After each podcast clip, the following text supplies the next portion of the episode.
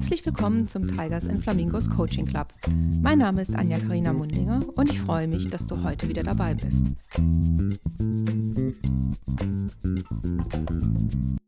Ja, heute haben wir bei mir hier auf der virtuellen Bühne wieder eine spannende Spezialistin. Und zwar ist es die Katharina John. Herzlich willkommen, Katharina. Hallo Anja, danke, dass ich hier, hier sein darf. Ja, sehr gerne. Vielen Dank, dass du dabei bist. Weil die Katharina habe ich nämlich vor ein paar Monaten in einem Online-Seminar kennengelernt vom ICF. Da ging es nämlich um den ROI im Coaching. Und ich fand es so cool, das Thema, was sie da ähm, berichtet hat. Und habe ich gesagt, komm, die muss sofort in meinen Podcast eingeladen werden, weil die kann echt mit ihrem Wissen einen richtig coolen Mehrwert für alle Coaches bieten. Ja, und jetzt ist sie da.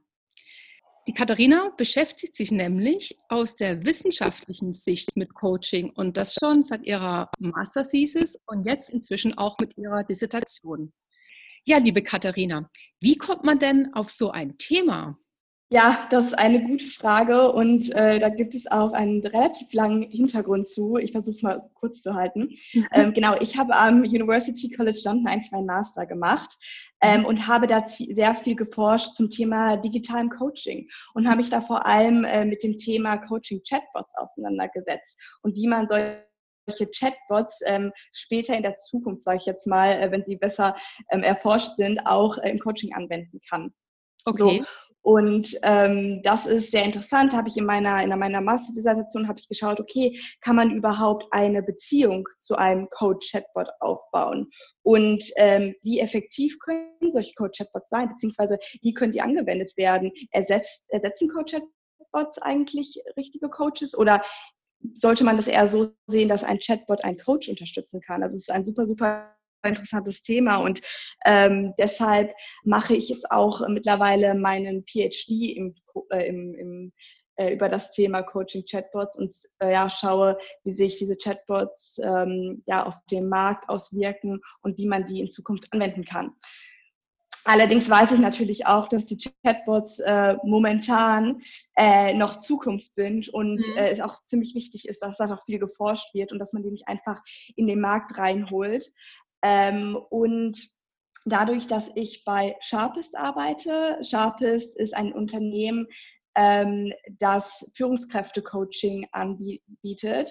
Mhm. Ähm, und zwar auf eine ganz besondere Art, Art und Weise. Wir bieten digitales Coaching und Learning an für Führungskräfte. Ähm, und ja, da werden, ähm, genau damit versuchen wir natürlich sowohl die technische Komponente die ich auch so ein bisschen in meinem PhD untersuche, mit der menschlichen Komponente zu verbinden, ähm, um somit quasi die beste ähm, ja, Experience für Führungskräfte zu bilden. Mhm. Ähm, ja, und da, und da sind wir äh, auf, über ein Thema gestolpert, äh, was immer, immer wichtiger wird, und zwar, wie wir dieses Coaching messbar machen können. Aha.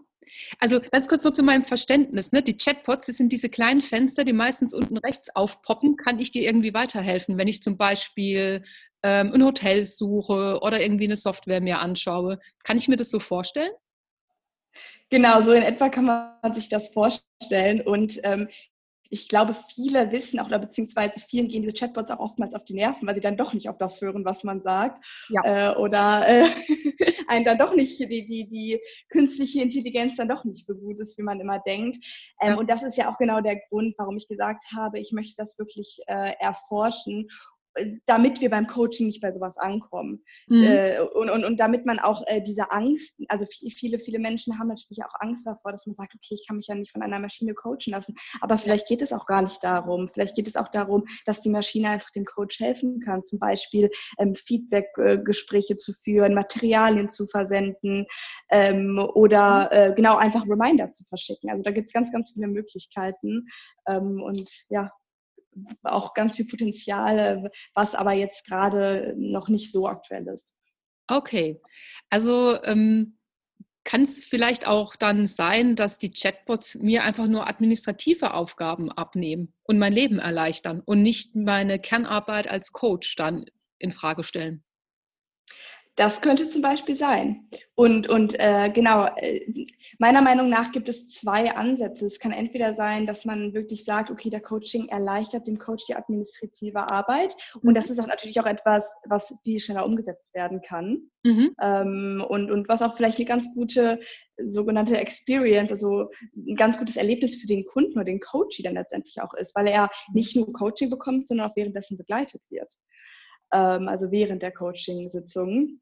Und auf der anderen Seite ähm, wissen wir natürlich auch, dass vor allem im Organisationscoaching mhm. ähm, das Coaching meistens an Manager geht, also mhm. dass meistens Top-Manager gecoacht werden. Dadurch, ja. dass Coaching natürlich auch ähm, ähm, ja, relativ ähm, teuer ist, ähm, genau, und, und, und natürlich vor allem gutes Coaching auch teuer sein sollte, ja. ähm, um das mal vorwegzunehmen. Ähm, dass man aber sagen kann, okay, ähm, wenn ich jetzt äh, bei, bei einer Firma neu anfange, mhm. ähm, jemanden an der Seite habe, dem ich mir Fragen stellen kann und der mir, der mir weiterhelfen kann. Und äh, genau. Okay. Äh, ja, also diese zwei Formen gibt es, denke ich. Ähm, da muss aber auch noch viel ähm, genau erforscht werden, damit auch die Skepsis letztendlich dem gegenübergenommen wird.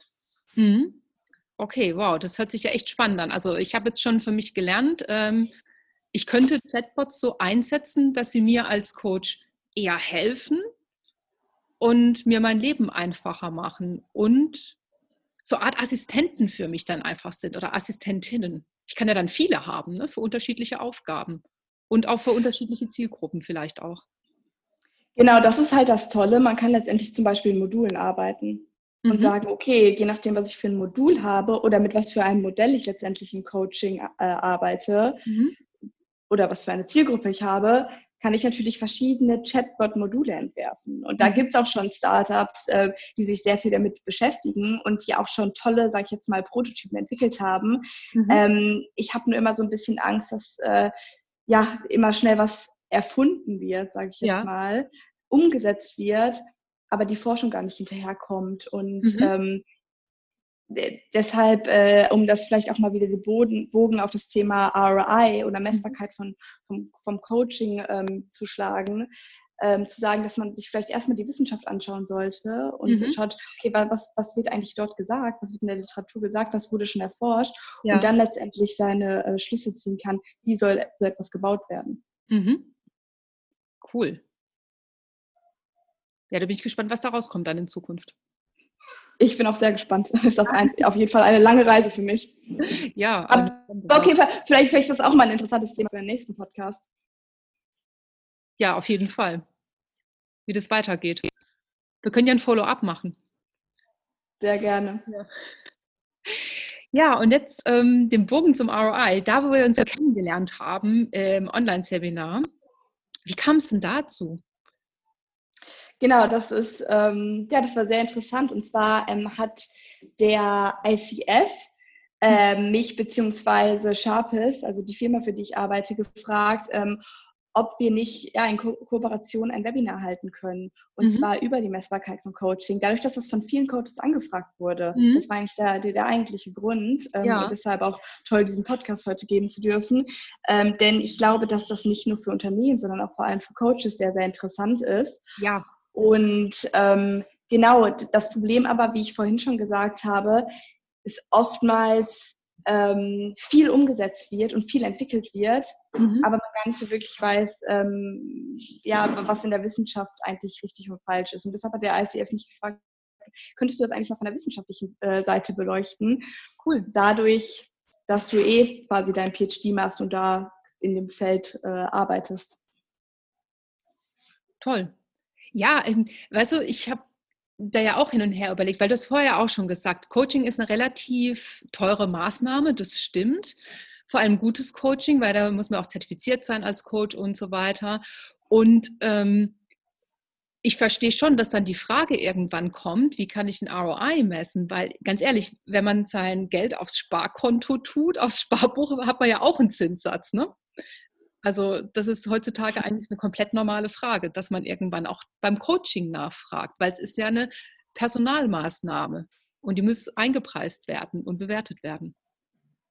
Genau, also ich, ähm, für mich sind das eigentlich drei Faktoren, warum okay. dieses Thema immer, immer wichtiger wird. Mhm. Ähm, auf der einen Seite ist das die Glaubwürdigkeit der Coaching-Industrie. Mhm. Ähm, ich glaube, wir wissen alle, dass Coaching kein geschützter Begriff ist. Ja. Noch nicht leider. Es gibt ja. viele sehr, sehr gute Verbände und Vereine, mhm. Ähm, aber trotzdem kann sich letztendlich jeder Coach nennen. Und das ist natürlich sehr schade für die Coaches, die ähm, sehr, qualitativ sehr hochwertig arbeiten und sehr viel ja. Wissen haben und akkreditiert sind.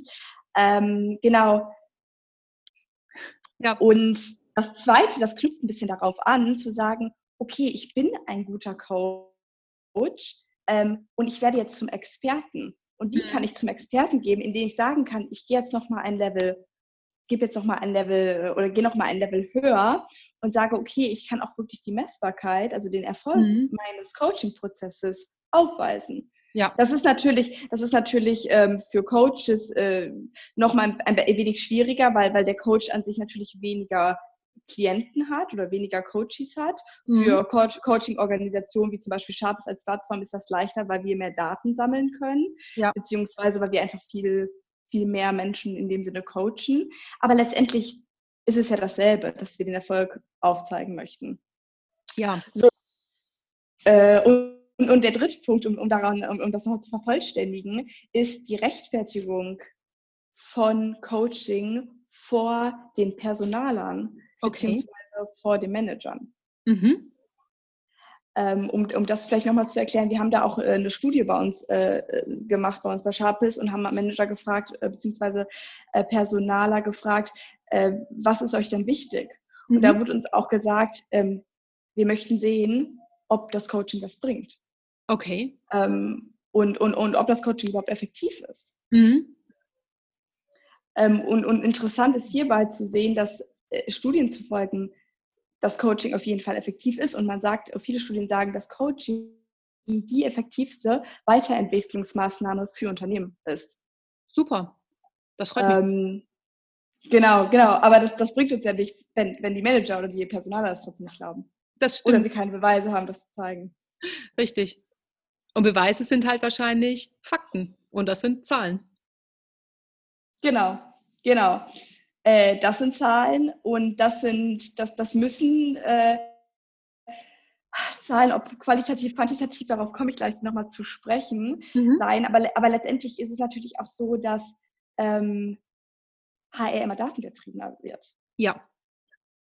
So, und das heißt, wo Marketing vor 20 Jahren schon war, mhm. wo wir wissen, okay, da brauchen wir Zahlen und Fakten und Daten, ähm, das ist bei HR, also im Personalmanagement, natürlich in den, in, in den letzten Jahren erst gewachsen. Ja. Und, ähm, deshalb muss letztendlich jede Investition begründet werden. Und so auch Coaching. Das stimmt. Und ehrlicherweise kann ich das aber auch nachvollziehen für HR. Ne? Das hat ja zwei Facetten. Jetzt kann man natürlich, wenn man ein bisschen negativer unterwegs ist, kann man denken, ja, da geht es ja nur wieder um Erfolgskontrolle, um Kostenersparnis. Ich sehe das aber komplett positiv, ehrlicherweise. Ähm, die Leute wollen für ihre Mitarbeiter einfach nur die besten Tools haben, damit sie die gezielt weiterentwickeln können. Und deshalb kann ich das echt gut nachvollziehen, dass das jetzt alles faktengetriebener wird. Und dass man halt nicht hingeht und sagt, ja, such dir zwei Schulungen pro Jahr aus, das funktioniert schon irgendwie, sondern wirklich die richtige Maßnahme für jeden einzelnen Mitarbeiter findet. Ne? Ich kann das auch total nachvollziehen. Ähm, die, die Personaler wissen ja auch, dass Coaching nicht für jeden ist. Ja.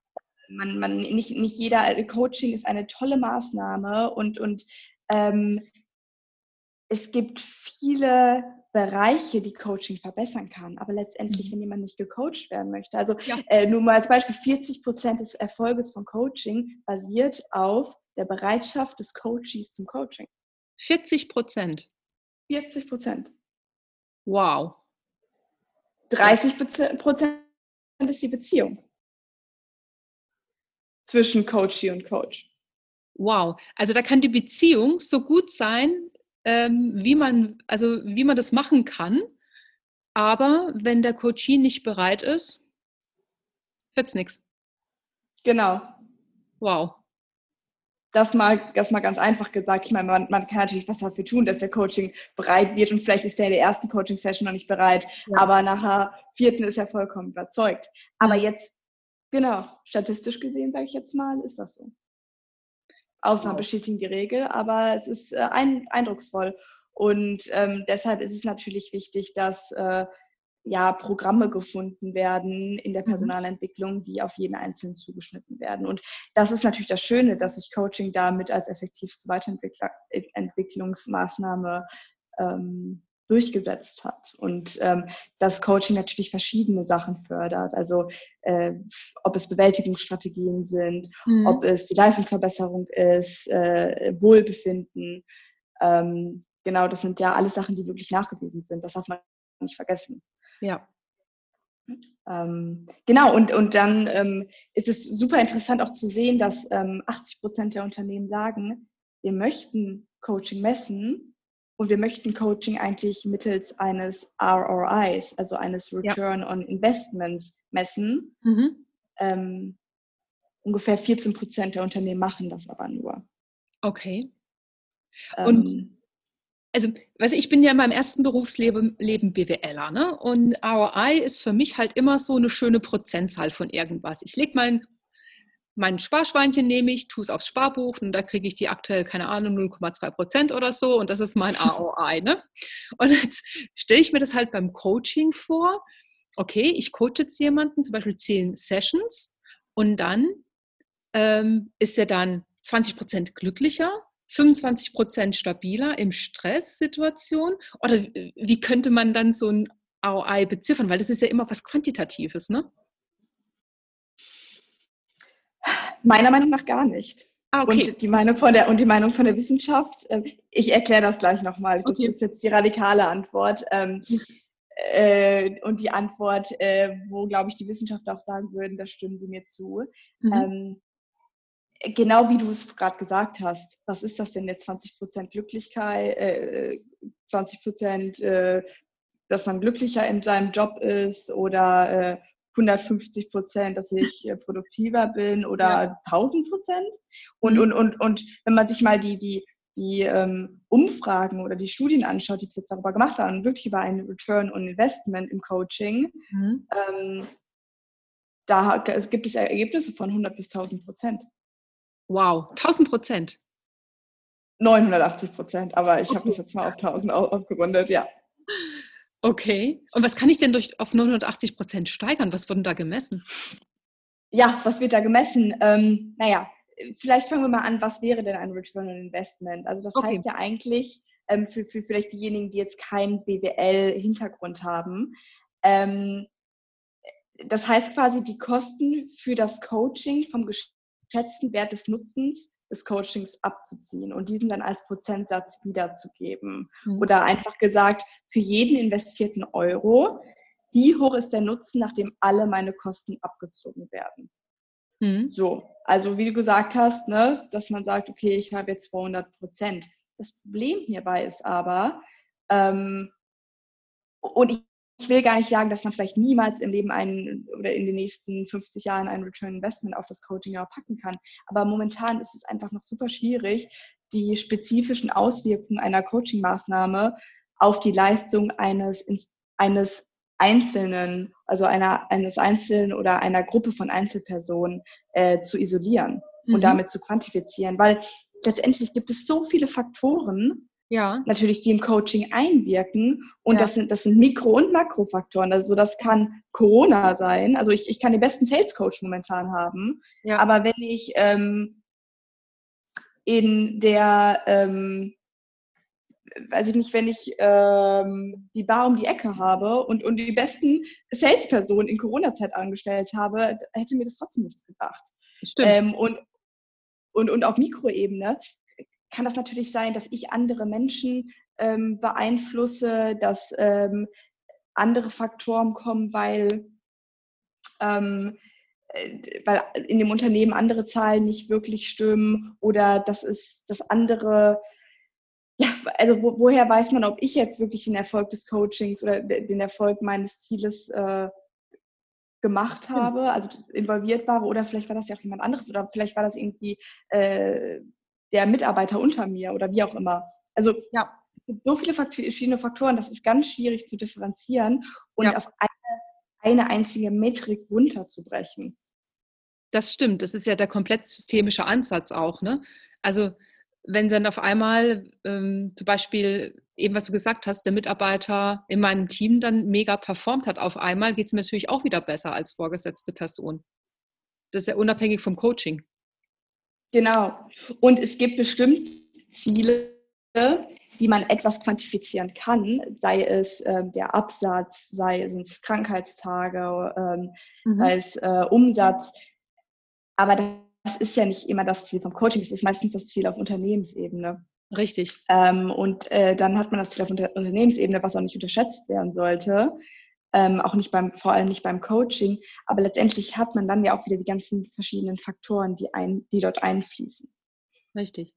Und also, äh, ja. Ja, bitte, ja. Nee, ganz einfach gesagt, Coaching zu isolieren ist sehr, sehr, sehr schwierig. Ja, da stimme ich dir voll und ganz zu. Das stimmt. Und weil man es halt nicht isoliert betrachten kann und halt auch nicht so klar messen kann, ne? ähm, was würdest du denn empfehlen, um das messbar zu machen, das Coaching? Weil du beschäftigst dich ja so intensiv schon damit. Hast du schon die Wunderformel? naja, also ich, ich versuche ähm, oder, oder wir in unserem Unternehmen versuchen gerade die Wunderformel zu, ähm, ja, die Wunderformel zu verbessern, sage ich jetzt mal, zu entdecken, zu verbessern und zu perfektionieren. Ähm, und es gibt etwas, ähm, beziehungsweise, also, beziehungsweise gibt es momentan einen Trend, der sich vom Return on Investment, also ROI, mhm. hin zum Return on Expectations, also ROE, mhm. ähm, bewegt.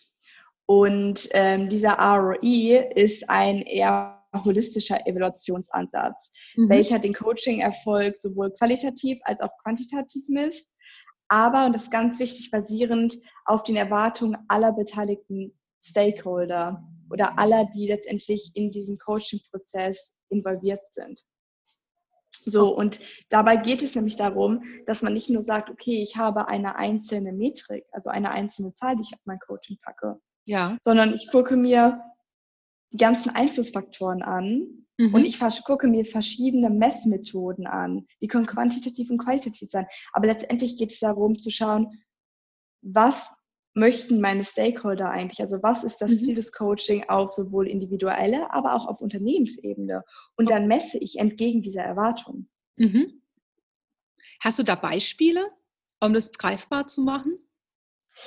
Ähm, ja, also ich beschreibe das immer, immer ganz, äh, ganz gerne, äh, diesen Ansatz letztendlich ähm, anhand von vier Leitfragen. Mhm. Ähm, ja, ich, ich sage eigentlich immer, dieser Ansatz besteht aus vier Leitfragen, aus Ein Einflussfaktoren und aus gewissen Rahmenbedingungen. Okay. Und ähm, wenn wir mal mit den Leitfragen anfangen, mhm. dann wäre die erste Leitfrage, welches Ziel wird von dem Coaching eigentlich verfolgt, wird, Entschuldigung, wird mit dem Coaching eigentlich verfolgt. Okay. Ähm, auf, jetzt, jetzt sprechen wir erstmal auf Unternehmensebene. Okay. Das heißt, ähm, soll das Coaching Mitarbeiterengagement verbessern? Mhm. Soll das Coaching Produktivität verbessern? Oder vielleicht ähm, bestimmte Leader Leadership Skills, also bestimmte Führungskräfte, ähm, Fähigkeiten, Kompetenzen entwickeln? Damit okay. Okay, was will das Unternehmen und eigentlich, ähm, mhm. äh, genau, was möchte das Unternehmen eigentlich äh, mit dem Coaching erreichen? Weil letztendlich sind beim Organisationscoaching ja unsere Geldgeber auch die Unternehmen. Okay. Mhm. Und dann schauen wir uns an, okay, um dieses Ziel zu erreichen, also dieses übergeordnete Unternehmensziel, welche individuellen Verhaltensweisen müssen denn jetzt eigentlich geändert werden, um dieses Resultat zu erreichen? Mhm. Und da sind wir auf individueller Ebene und schauen uns an, okay, welche Ziele ähm, muss oder sollte der Coach hier eigentlich erreichen, damit seine Ziele selber erreicht werden, aber auch damit das auf die Unternehmensziele einzahlt. Okay. So, damit haben wir dann schon mal das, sag ich jetzt mal, Grundgerüst, damit wir wissen, wo, woran, womit arbeiten wir denn eigentlich? Weil um etwas messbar zu machen, müssen wir erstmal schauen, okay, was möchten wir denn messbar machen? Also was ist äh, das Resultat eigentlich des Ganzen? Mhm. So. Und ähm, dann letztendlich geht es darum zu schauen, wie können wir das Ganze messbar machen? Mhm. Also welche Art von Nachweis wird, wird benötigt, um den Coaching-Erfolg sichtbar zu machen? So, und da gehe ich jetzt wieder, das sagt auch, beziehungsweise ist auch von, von der Wissenschaft belegt, ähm, dass man eigentlich so viele verschiedene Messmethoden wie möglich versuchen soll zu verwenden. Okay. Das ist natürlich ein größerer Aufwand natürlich, aber man sagt halt genau, um auch ähm, diese Vorurteile gegenüber einer einzelnen Metrik zu vermeiden. Mhm. Und damit es nicht in so, zu also einer Varianz wie ähm, 100 Prozent und 500 Prozent zum Beispiel kommt, sagt mhm. man, okay, man sollte sich quantitativ und qualitativ verschiedene äh, ja, Nachweise letztendlich anschauen. Mhm. Und um hier mal vielleicht Beispiele zu geben, gibt es da natürlich, dass man sagen kann, okay, quantitativ ähm, schaue ich mir an, okay, mache ich zum Beispiel, ähm, schaue ich mir an, okay, wie, wie weit hat der Coach letztendlich sein Ziel erreicht. Okay. So, das kann ich dann zum Beispiel mit Prä, also mit, mit, mit Pre- und Post-Tests machen. Man sagt, okay, okay man hat, äh, man, man, man macht eine Messung ganz am Anfang und macht mhm. dann zum Beispiel alle drei Monate eine Messung, die letztendlich den Coaching-Erfolg misst.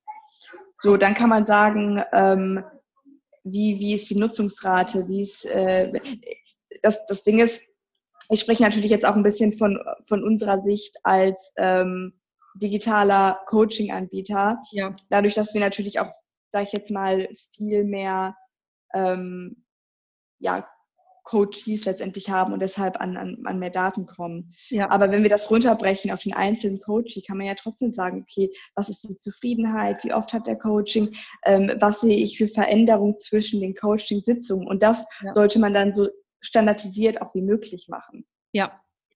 Und dann kann man natürlich sagen, okay, man bringt sogenannte 360-Grad-Feedbacks ein. Okay und sagt, okay, man schaut an, okay, was sagen denn die Mitarbeiter, was sagen denn Manager mhm. ähm, oder ge generell, was sagen ähm, alle die, die letztendlich mit dem Coaching involviert sind, ob er sich verbessert hat.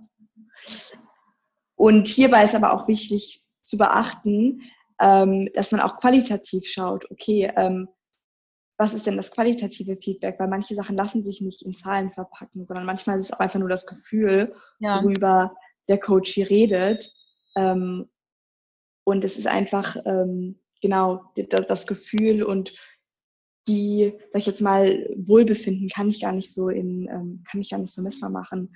Aber ich kann den Coach hier fragen, okay, wie, wie viel besser geht's oder wie, wie ja, geht's dir denn eigentlich besser oder was ist deine Erfahrung mit dem Coaching? Genau. Oder berühmte Geschichte von Steve DeShazer auf einer Skala von 1 bis 10 wo warst du am Anfang und wo bist du jetzt? Könnte man ja auch sagen. Also weil der genau. selber kann das ja beurteilen, wie es ihr oder ihm einfach besser geht, ja. Genau. Quantitativ würde ich das auf jeden Fall so machen, also die Ziele, die definiert wurden, ähm, abzufragen auf einer Skala ähm, oder auf verschiedenen Skalen, in verschiedenen Kategorien. Ähm, ich glaube aber trotzdem, dass man qualitative, sag ich jetzt mal, Interviews, Gespräche führen sollte, um okay. da einfach nochmal mehr rauszukriegen und nicht nur den ähm, und nicht nur wieder die Zahl zu haben. Also dass man einen schönen Mix wirklich aus quantitativen und qualitativen Daten hat. Aber das Wichtige hierbei ist letztendlich, dass man ja gar nicht, ähm, dass, dass es gar nicht so super standardisiert, also ich glaube, es gibt keinen One-Size-Fits-All-Approach hierbei. Und okay. Das ist dieser Kern des Return Expectations, dass man sagt, okay, was sind denn die Erwartungen eigentlich an das Coaching? Was möchte mein, ähm, was möchte das Unternehmen damit erreichen, was möchte das Individuum erreichen. Und letztendlich an, anhand dieser Erwartung hm. kann man die Messung letztendlich ähm, vornehmen. Und wenn man sieht auf dem Weg, okay, irgendwas ist da nicht richtig, also vielleicht sind falsche Ziele gesetzt worden, vielleicht passt es mit dem Coach nicht zusammen, mhm. ähm, vielleicht ist die Messung, die ausgesucht wurde, vielleicht Messung nicht die richtige, dann kann man das auf dem Weg bis zum Ende, sage ich jetzt mal, mitverfolgen und anpassen. Und ja. es ist nicht so, dass man sagt, okay, ich messe oder ich, ich mache was am Anfang und ganz am Ende schaue ich mir das Ergebnis an, sondern es ist wichtig, dass man zwischendurch immer wieder schaut, okay, was ist das Ergebnis, ähm, wo muss was angepasst werden, wo müssen wir den Coaching-Prozess äh, anpassen. Wow, also das ist schon eine richtig komplexe Aufgabe, das dann auch qualitativ zu erfassen, wie die Wirkung von dem Coaching ist. Das sehe ich schon. Ja, also ich glaube so die, die, ähm, ja, die, die Lernpunkte beziehungsweise die, die Hauptpunkte von diesem Ansatz sind letztendlich, dass man sagt, okay, von Anfang an, man setzt das Ziel ähm, auf individueller und auf Unternehmensebene fest mhm. und dann schaut, okay, alle Beteiligten, also ob Manager, ob Personaler ähm, und auch der und natürlich der Coachee, was sind die Ziele, die erreicht werden sollen und wie können wir das messbar machen? Wie können wir ähm, gemeinsam überlegen, welche Messpunkte und welche mhm. Nachweise wir brauchen, um diese Erwartungen zu erfüllen und dann einen Mix aus quantitativen und qualitativen Daten herzaubert, was natürlich sehr, sehr viel Aufwand ist. Aber dadurch kann man letztendlich eine komplette Geschichte formen und zeigen,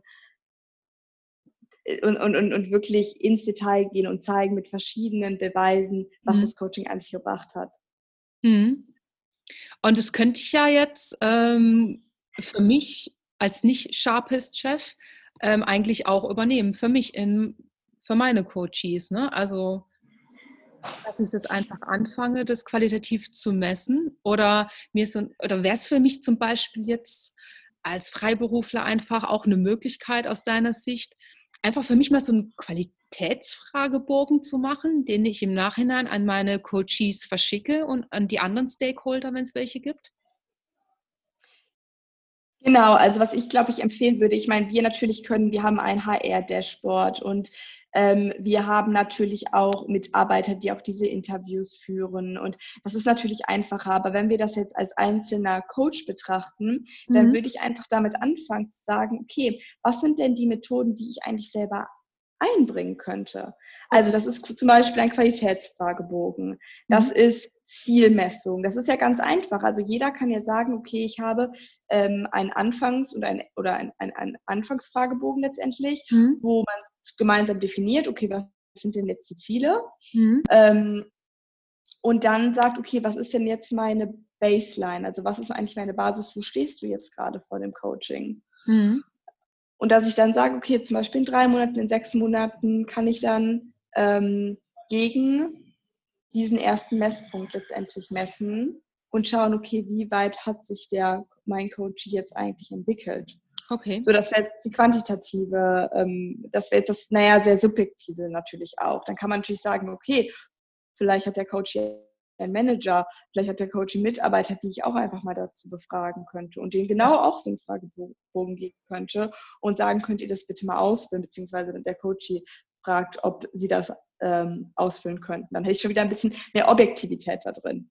Klar. So, und ähm, zu den qualitativen Gesprächen, ähm, da könnte der Coach natürlich zum Beispiel auch einfach ähm, mal vom Gefühl her sagen, okay, ich habe jetzt Coaching mit dir für die letzten sechs Monate gehabt. Was ist denn meine Geschichte, die ich überhaupt erzählen würde? Ja. Was, würde, was würde ich, ähm, wenn ich jetzt eine Geschichte über mein Coaching schreiben würde, was wären die Punkte, die wichtig sind? Cool. So, und das sind natürlich dann alles ähm, Punkte, mit ja. denen ich dann auch zum Personal gehen, zum Personalmanager gehen kann und mhm. sagen kann, guck mal, da sehe ich wirklich die Entwicklung des Coaches mit verschiedenen Beweisen. Und das ist nicht nur eine Zahl, wo ich sage, ich glaube, der hat sich 10 Prozent verbessert, ja. sondern ich kann sagen, in solchen Zielen hat der, hat der Coachie oder die Coachie ähm, einen gewissen, äh, ja, einen gewissen Fortschritt gemacht. Ähm, zum Beispiel Testimonials sind auch ganz toll, dass man sagt, schreib mir doch einfach mal bitte in fünf Sätzen, ähm, was dir das Coaching mhm. gebracht hat. Okay. Mhm. Ähm, und vielleicht sogar das objektive sage ich jetzt mal 360 oder auch wenn es 180 Grad Feedback wird, ähm, reinzubringen. Für den Anfang ist das ja auch schon mal was. Ja, auf jeden Fall. Ja, ich denke nur gerade so nach, weißt du, es gibt ja auch Coaches, ähm, dazu gehöre ich auch selber, weil als Coach muss ich mich auch selbst coachen lassen. Die wechseln halt einfach ihre Ziele, auch gern während der Sitzung. Das ist normal, da muss man als Coach mit umgehen können. Ne? Und ähm, deshalb finde ich gerade den zweiten Teil, den du genannt hast, das Qualitative, so die Reise, die Benefits, also das qualitative Beschreiben, was hat man denn mitgenommen aus diesem ganzen Prozess, finde ich persönlich ähm, ja viel interessanter eigentlich, weil Ziele können sich auch während des Coaching-Prozesses verändern. Genau, das ist auch eine Sache natürlich, die, die wir auch äh, gemerkt haben oder mhm. bemerken. Ähm, zwei Gedanken dazu. Auf der einen Seite genau diese Critical Moments nenne ich die immer ganz gerne. Okay. Ähm, diese, äh, sag ich jetzt mal, kritischen Momente, wo sich, wo hat sich eigentlich was geändert bei mir? Mhm. Ähm, in, in, welchen, in welchen Bereichen. Das ist ganz wichtig und das kann man wirklich denke ich, nur qualitativ, das sollte man auch einfach qualitativ bemessen. Also es das heißt nicht immer, dass quantitativ besser ist. Besser, ich finde, das, das ähm, unterschätzen viele. Ja. Ähm, und auf der anderen Seite, äh, vorhin hatte ich von Faktoren geredet, wie ähm, äh, bessere, äh, das Coaching ähm, Produktivität verbessert, Bewältigungsstrategien fördert, mhm. ähm, Wohlbefinden fördert, ähm, ja. Führungskräfte, Kompetenzen entwickelt. Das sind ja bewiesene Faktoren. Ja. Und nur weil das mein Ziel nicht genau das Ziel ist oder vielleicht eins von denen oder vielleicht auch nur irgendwie, ähm, ja, vielleicht teilweise ein, ein, Ziel davon ist oder, oder kurzfristig ist, mhm. kann es ja trotzdem sein, dass der Coach sich in diesen, ähm, sag ich jetzt mal, Faktoren verbessert. Also ja. nur weil ich ein Ziel habe, kann es ja trotzdem sein, dass ich mich an, in andere Sachen, dass ich vom Wohlbefinden, dass es mir trotzdem besser geht oder dass ich mit dem Ziel trotzdem trotzdem mein Führungsstil verbessert habe. Ich finde, das darf man nicht schwarz und weiß sehen. Klar, ja. es ist wichtig, ein Ziel vor Augen zu haben beim Coaching, aber mhm. diese, diese bewiesenen Faktoren, die das Coaching generell grundlegend verändert, die kann man zum Beispiel auch sehr gut abfragen. Ja, finde ich auch.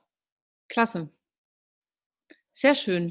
Also, ich muss es sagen, ich habe in der Zeit mit dir jetzt voll mega viel gelernt.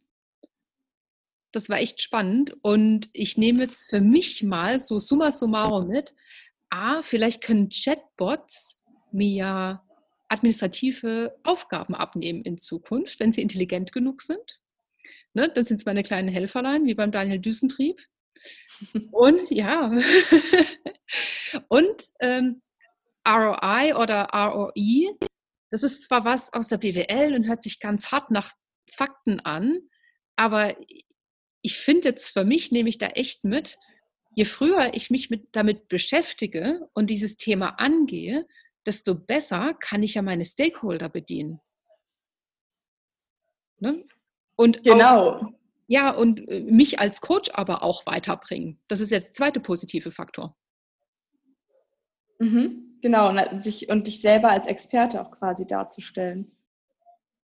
Richtig, richtig. Und ich lerne ähm, aber auch für mich dann durch dieses Feedback, was die Leute da wirklich rausnehmen. Ne? Und das ist richtig cool. Mhm. Ich denke auch, ich denke auch, dass dadurch das eigene Coaching oder den ganzen, also das, der eigene Coaching-Prozess einfach nochmal viel verbessert werden kann. Und ähm, dass es, glaube ich, ein Prozess ist, dass man auch immer, ja, wenn man früh damit anfängt, das Semester mhm. zu machen, das macht natürlich auch richtig Spaß. Weil was gibt es eigentlich Schöneres, als selber zu sehen, dass das eigene Coaching erfolgreich ist? Und dann letztendlich auch noch damit ähm, zu, zu den Managern oder zu Personalern zu gehen und zu sagen, guck mal, das, äh, ich habe da richtig gute Arbeit geleistet. Und ähm, das beeinflusst letztendlich, um das gesamte große Bild nochmal sich anzugucken, wieder die Coaching-Industrie und macht die Coaching-Industrie nochmal ein Stück glaubwürdiger. Genau, oder meine Kunden sind so und so nach X Sessions mit mir oder irgendwas. Also das ist auch ein enorm cooler Effekt. Sehr schön. Also vielen herzlichen Dank für diese drei Learnings oder diese drei Glühbirnen, nenne ich sie immer für mich. Ähm, Danke. Ich, kann ich noch was zum Abschluss sagen? Natürlich.